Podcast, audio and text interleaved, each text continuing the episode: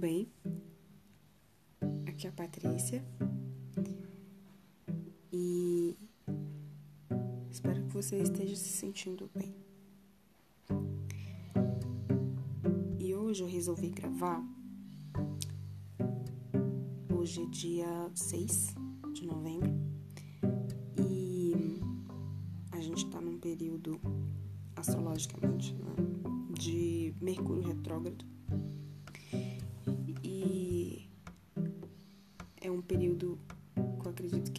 especial, quando a gente consegue aproveitar ele. Mas eu queria mesmo falar sobre a reflexão que esse período me trouxe de recapitular algumas coisas, de repensar e recordar mesmo alguns conhecimentos para poder entender melhor como é que funciona a dinâmica da nossa realidade, das coisas que a gente movimenta realmente e de que forma elas funcionam e tudo mais. E que isso está muito ligado basicamente à energia. E é nisso que eu resolvi dar uma aprofundada, porque isso explica bem algumas das coisas que refletem na nossa vida no sentido de saúde e de bem-estar com a gente, porque que algumas vezes a gente fica doente meio que do nada, né, entre aspas, e a gente vê hoje em dia tantas pessoas adoecendo e se sentindo realmente tensas e todo esse movimento tem sido muito comum de ver muitas pessoas doentes e sem muita explicação realmente lógica, digamos assim. Então queria partir do princípio básico da recordação que eu fiz de um conteúdo da minha graduação que o professor de química é, falava sobre o quanto que quando a gente aprofunda né, no estudo de físico-química, a gente entende que, na verdade, tudo é composto de energia. Quando a gente vai lá nas células e no núcleo do núcleo do núcleo das coisas, onde tem os átomos e a nossa matéria subatômica, é composta basicamente de energia onde a gente tem os nossos prótons, os nossos elétrons, e eles são energias em comunicação constante e que interage com o meio, né? Então, tudo que existe é energia, seja matéria orgânica ou inorgânica, tudo isso é energia, é, seja isso visível aos nossos olhos ou não. Um pensamento é uma forma de energia, uma planta uma forma de energia e nós também. O que determina a diferença entre a gente, é, por exemplo, entre um pensamento e uma pessoa, e ao mesmo tempo entre um objeto que é inanimado, é a sua forma vibracional, que é a maneira como as moléculas estão agrupadas e o tipo de vibração que ela emana, consequentemente. Então, cada um, cada uma dessas existências, cada uma dessas formas de energia possui um agrupamento diferente de moléculas e emana uma vibração diferente também. E mesmo assim a gente se comunica, a gente interage, porque tudo é vibração, tudo é energia. Então, e isso me fez relembrar também relacionada à vibração e a frequências e tudo mais da formação terapêutica de Theta Healing que eu fiz um tempo atrás, onde a gente como terapeuta tem a oportunidade de aprender um pouco sobre as frequências de ondas cerebrais. Porque basicamente, quando a gente se prepara para esse tipo de tratamento, a gente se conecta capacidade humana, de todos nós, de meditar profundamente. E meditar é, visando uma atividade cerebral é, mínima. É um, uma meditação bem profunda mesmo. Porque na atividade do nosso cérebro, a gente tem ondas, ela, a atividade ela é medida por ondas, né? Que são os hertz. Então, existem as ondas gama, do mais alta para mais suave seriam a gama, beta, alfa, teta e delta. E a delta é atividade quase nula assim do cérebro de quando a gente está dormindo. É uma atividade nenhuma e a gente está literalmente inconsciente num sono profundo, pelo menos. E no Theta Healing a gente aprende a trabalhar dentro da frequência teta, que é uma frequência muito baixa de atividade cerebral, que é a mesma frequência da hipnose, em que a gente consegue acessar algumas informações do nosso subconsciente e que faz com que a nossa percepção fique mais clara para algumas coisas. E é o que possibilita o tratamento do Theta Healing, é por isso que ele é tão eficaz. Mas o que eu quero, quero chegar, é que a gente sabendo que a gente tem todas essas, essas frequências diferentes de onda, quando a gente está num estado mais agitado do dia, por exemplo, é normalmente um estado beta, que a gente chama, que é um estado em que a gente está no, no consciente, no pensamento mais analítico, observando as coisas e pensamento mais crítico, de julgamento, não no sentido ruim, mas no sentido de realmente consciente e analítico. Então, é muito comum que no decorrer do nosso dia a gente esteja numa frequência vibracional é, beta ou gama. E muitas pessoas hoje em dia inclusive todos nós, né? Em algum momento do dia a gente entra numa frequência gama, que é praticamente uma frequência de ansiedade. É uma atividade muito constante e faz com que seja realmente uma, um pensamento muito acelerado, atividades muito aceleradas. É como se fosse você naquele momento do dia em que você está atrasado e tem várias coisas para fazer, tem horário para chegar pegando as coisas para sair de casa. É como se fosse esse momento, um momento de tensão mesmo e de uma atividade bem elevada cerebral. E hoje em dia é muito comum a gente passar muito tempo nas frequências beta e gama. E existe até uma oscilação entre isso, como se fosse um meio termo entre elas, não só uma nem só a outra. É uma oscilação constante só que é um pensamento muito acelerado, em que a gente passa o dia com pensamentos e julgamentos que às vezes não são tão bons. Não só na, nas atividades comuns que a gente tem no dia a dia, mas eu me refiro mesmo àquelas coisas que a gente pensa que não são positivas, de julgamento e de pressão e de controle, de pensar eu não sou bom o suficiente, eu não sou uma boa mãe, eu não sou uma boa pessoa, o que, que eu estou fazendo? e tem que terminar isso logo, tem que fazer aquilo outro.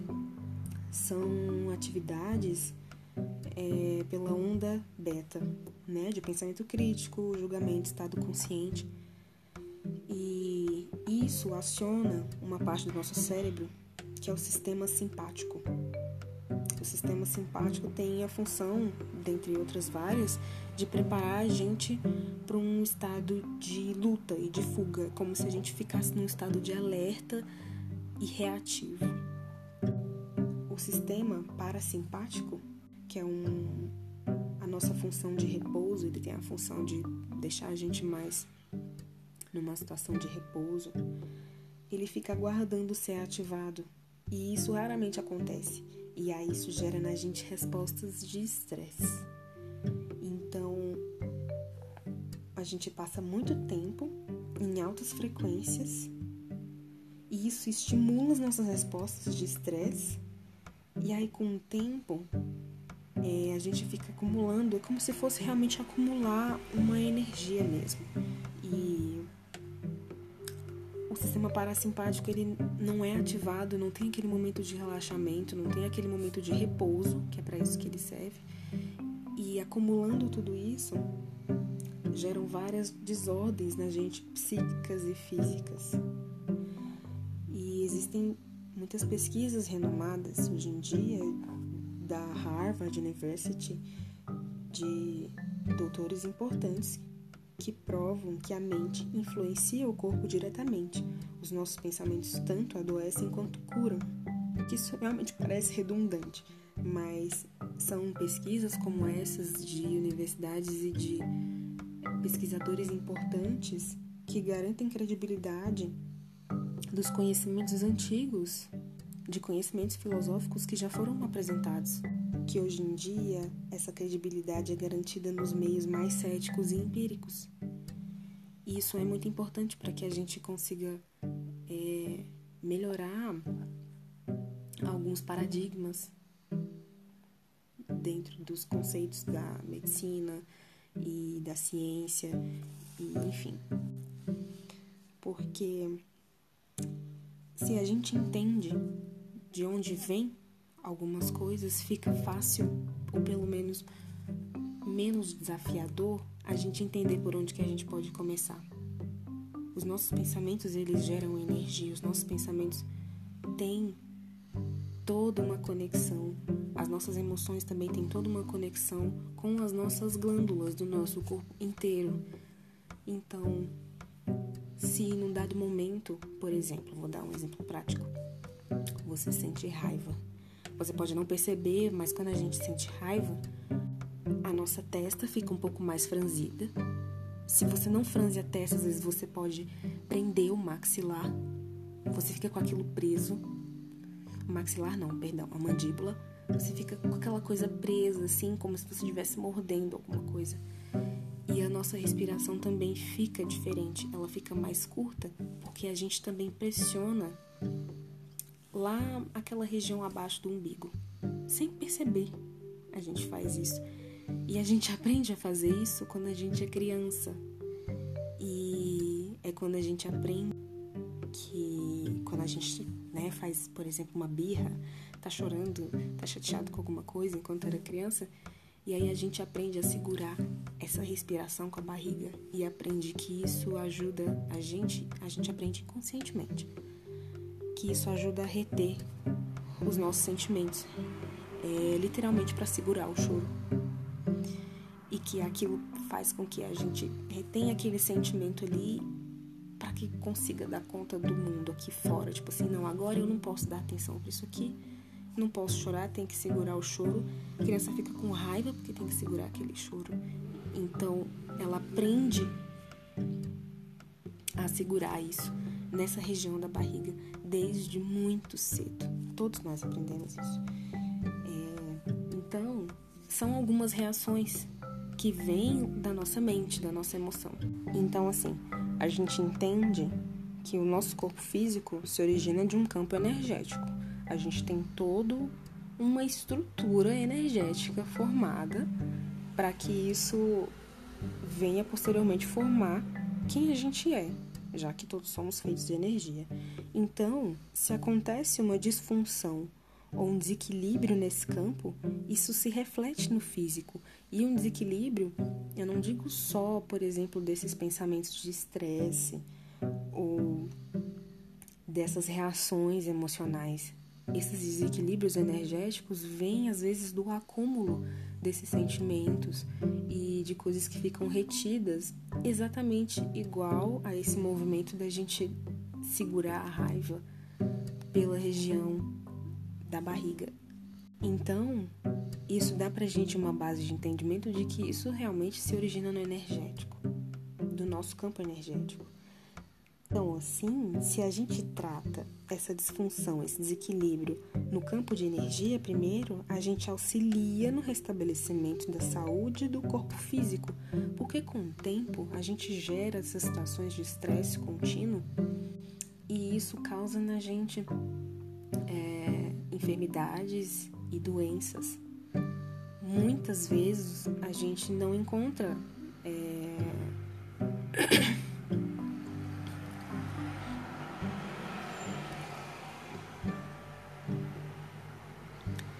existem inúmeras enfermidades e doenças hoje em dia que a gente desenvolve, mas não existe uma um ponto de partida exato de como é que aquilo surgiu é, patologicamente mesmo dentro de você, com algum histórico genético, como que aquilo surgiu realmente. E hoje em dia a gente já vê alguns médicos falando: ah, isso é emocional. Só que na verdade, isso é, antes de mais nada, energético. Porque tudo é, afinal de contas, uma ressonância. É uma coisa que reverbera.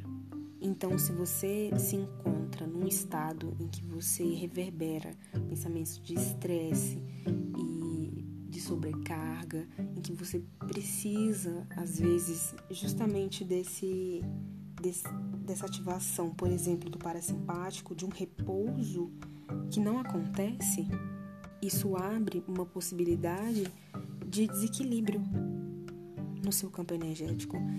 E a doença se manifesta primeiro nos campos mais sutis, que são os campos energéticos. E aí, por último, se todos os sinais que são mandados para gente através de sensações, através de sentimentos, através de estresses, se eles não são ouvidos e respondidos, aí a doença também vai se manifestar, por último, no corpo físico, que é mais denso.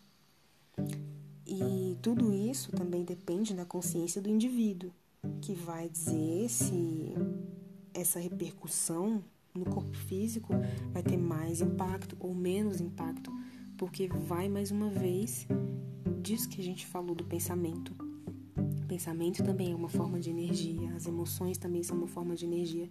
Então, a partir do momento em que você dá um espaço a mais para acolher isso dentro de você, até que ponto uma enfermidade, uma doença vai se manifestar no seu corpo físico com que tipo de impacto isso vai chegar até você. Vai depender de cada um. Isso não é uma, uma regra geral. E também não significa que todas as doenças que a gente conhece sejam apenas criações nossas. O que eu afirmo é que no mundo, hoje em dia, por exemplo, o ter é, tem sido mais importante ou mais desenvolvido do que o ser. E isso gera inúmeras reações em cadeia. E questão do ter e ser é muito de daquilo que a gente desenvolve, das coisas que a gente busca, das coisas que a gente realmente manifesta o querer na nossa vida. Você quer ser ou você quer apenas ter? E não tem nada de errado com ter. que fique claro também, mas a situação fica um pouco mais difícil pra gente quando a gente só foca no ter e esquece, deixa de lado o ser. E aí vem, né, todas essas inúmeras reações em cadeia. Então, essas reações em cadeia de tudo isso citado, de estresse, de pensamentos, de emoções, de algumas coisas que a gente pode se reeducar, ouvir melhor e, e dar um espaço mesmo no nosso dia a dia para ter um cuidado maior. Porque é muito importante que a gente entenda, por exemplo, agora de onde que isso vem, para onde que isso vai. E aí o que que, o que que eu posso fazer agora? Eu vou simplesmente viver no mato e vou largar tudo para trás? Não significa que seja necessário.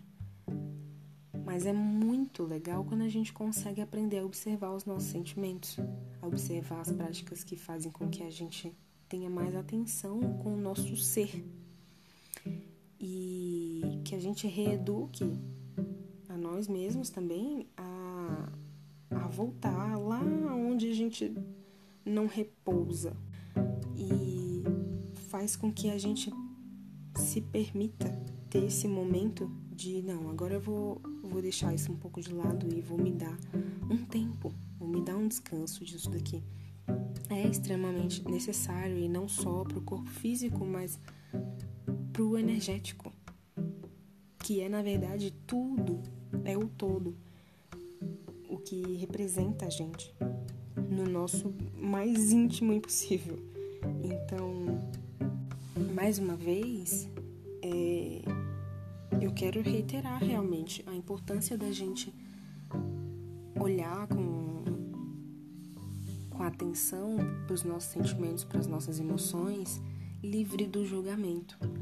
Porque de julgamento já basta todo o período, geralmente, pelo menos, não, não vai ser todo mundo, acredito, que passa o dia nessa, nessa vibração beta do julgamento de, ai, ah, tô fazendo isso de errado, tô fazendo aquilo de errado. É diferente a gente se posicionar de forma pacífica como alguém que olha de longe e fala, realmente estou fazendo isso daqui. E eu posso fazer desse outro jeito aqui. Mudar algumas frequências do nosso dia, mudar o ritmo, adaptar algumas, algumas coisas da forma que a gente puder, da forma que a gente conseguir. E é importante relembrar que ninguém é perfeito enquanto a gente viver nessa terra, a gente é dotado de ego.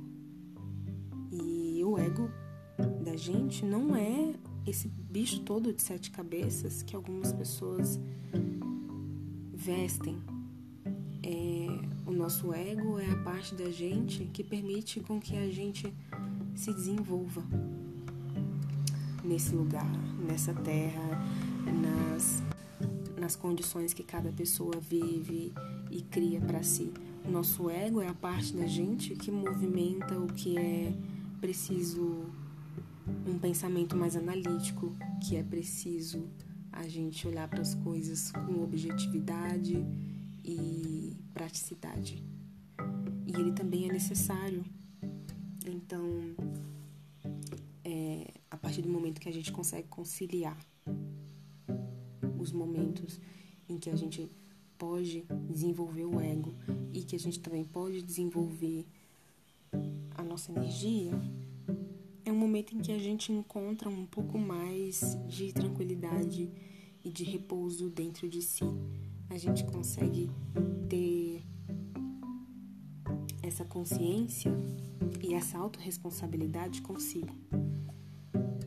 E relembrando também autorresponsabilidade, eu acredito que é a parte mais importante de realmente se colocar num caminho positivo para si. Porque a partir do momento que você assume um compromisso com você de vou passar a observar melhor as coisas que eu penso, as coisas que eu falo, as coisas que eu sinto, porque agora eu entendo que isso me afeta até mesmo para eu acabar ficando doente afeta na minha saúde física. É uma autorresponsabilidade sua com você mesmo, porque não vai ter mais aonde colocar culpa. Vai ser realmente uma responsabilidade. Não vai ser mais olhar para você mesmo como culpado, tipo assim, é, eu fico doente, eu me sinto desequilibrado, desequilibrada, e isso é culpa minha, porque quem move minha realidade sou eu, e aí entra naquele loop todo de auto-julgamento. Isso não é necessário mais. A gente pode olhar para isso como uma responsabilidade, entender aonde que a gente colocou alguma coisa diferente no nosso dia, ter consciência disso falar, olha aqui onde que eu coloquei esse tipo de pensamento. E reconhecer que aquilo faz parte da gente e que isso não define a gente como um todo. Nós somos feitos de todos os tipos de pensamentos e de manifestações, então é uma autorresponsabilidade e essa autorresponsabilidade requer coragem. E é uma coragem diária, pelo menos do meu cotidiano, eu digo que é uma responsabilidade e coragem diária, porque tem muitos momentos em que a gente se vicia em se enganar, por exemplo, de que toda vez que eu fico mal, que eu fico estressada, que eu fico com algum problema, um exemplo prático da minha vida, quando eu fico com algum problema no estômago, ou no intestino, eu fico, ah, deve ser alguma coisa que eu comi. E eu já reparei que toda vez que isso acontece, na verdade, são momentos em que eu não tô me sentindo muito bem, são momentos em que eu literalmente não digeri bem algumas coisas que eu falei para alguém ou que eu escutei. E isso tem a ver também com a minha autorresponsabilidade de ser honesta comigo e reconhecer que isso é parte de mim. E que isso não tá lá fora, não é? Pode até ter sido, posso até ter comido todas as coisas estragadas do mundo, mas sem ter essa abertura, sem ter essa coisa de estar aberta, estar propícia a acontecer algo por conta de alguma experiência, de algum pensamento meu, poderia ter continuado tendo comido todas essas coisas e não ter acontecido nada disso comigo. Como já aconteceram várias vezes, eu descobri que eu comi alguma coisa que não estava muito boa ou que realmente não, não me fez, não poderia não ter feito muito bem e que não aconteceu nada. Então, pelo menos algumas coisas minhas eu reconheço quando elas são causadas por emoções e pensamentos meus.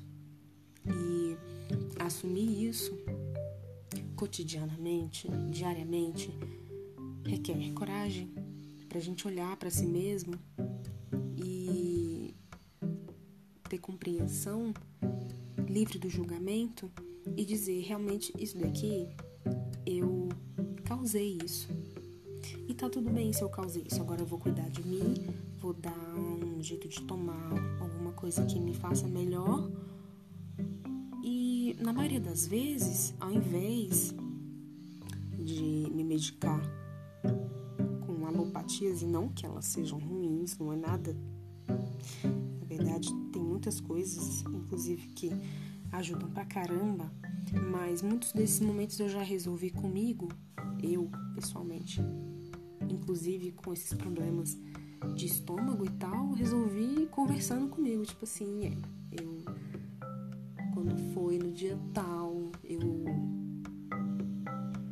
falei umas coisas assim, assim, assim para mim mesma.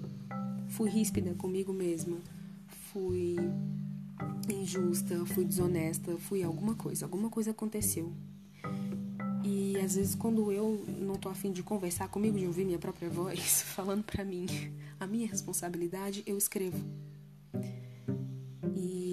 também ajuda é literalmente colocar o preto no branco. E aí você, mais uma vez, assume sua autorresponsabilidade. Isso é muito bom. E não é sempre que a gente vai se sentir pronto e preparado para assumir essa autorresponsabilidade, porque, mais uma vez, requer coragem. E é por isso que eu peço muito por coragem. Porque eu acredito que quando a gente tá num caminho assim, que a gente quer se desenvolver e quer olhar realmente pro porquê verdadeiro de tudo, exige muita coragem da gente. Não só em admitir que algumas coisas são energia, mas em admitir a nossa responsabilidade mesmo de mal-estar, de não estar tá se sentindo legal, é, e querendo ou não, por mais que a gente às vezes não queira admitir, também tem a ver com energia, assim. Só que não precisa ser uma doença, não precisa ser uma enfermidade. Às vezes pode ser uma dor de cabeça, às vezes pode ser um estresse, uma raiva que você fica no seu dia, uma preocupação, alguns sentimentos que desgastam a gente. Assumir eles como parte da gente e observar aonde que aquilo surgiu também é uma autorresponsabilidade. E também requer coragem, porque, nossa, tem gente que não quer nem saber, ai, não quero parar pra olhar, isso é balela, tô ruim, vou lá, tomo um remédio. Então, é uma coisa em que a gente quer olhar de verdade, então demanda um tempo de você parar para você. Você tá, sei lá, você tá no carro, você tá no ônibus, você tá almoçando e aí para pra conversar com você e é, aconteceu isso, isso, isso comigo no meu dia e eu não gostei. e eu fiquei pensando isso, isso isso sobre aquela pessoa, ou sobre aquela situação, ou comigo mesmo, comigo mesma. E isso me deixou super mal. Sabe? E realmente dizer para você mesmo o que é que você sente, sem diminuir as coisas que você sente. É, é raiva, é raiva. É ódio, escreva, é ódio. Isso também existe. Isso também é humano. É, é, controle? É controle, escreva. Eu senti controle, diga para você mesmo. Eu senti vontade de controlar essa situação. É obstinação? Então é obstinação. O nome próprio da coisa. Nome próprio do sentimento. Isso faz parte da gente, isso é humano. E. Enfim. Tudo o que a gente conseguir observar são passos que a gente dá. E se a cada dia a gente der um passinho, no dia seguinte a gente vai estar tá esse passinho mais à frente e é esse passinho mais à frente que a gente vai estar tá de ontem. Livre de pressa, livre de cobrança, livre de julgamento. Você no seu próprio ritmo. E se algum dia você deu um passão, ótimo se um dia você não conseguiu dar nenhum passinho, tem compreensão também com você. Tem dias que a gente não quer olhar para algumas coisas. E mais uma vez, requer coragem da gente. E é com essa reflexão que eu deixo você agora. Se você tiver alguma sugestão, alguma dúvida, algum feedback, eu estou aberta e receptiva. E feliz que você tenha chegado até aqui. E eu agradeço de coração. Um abraço e até o próximo.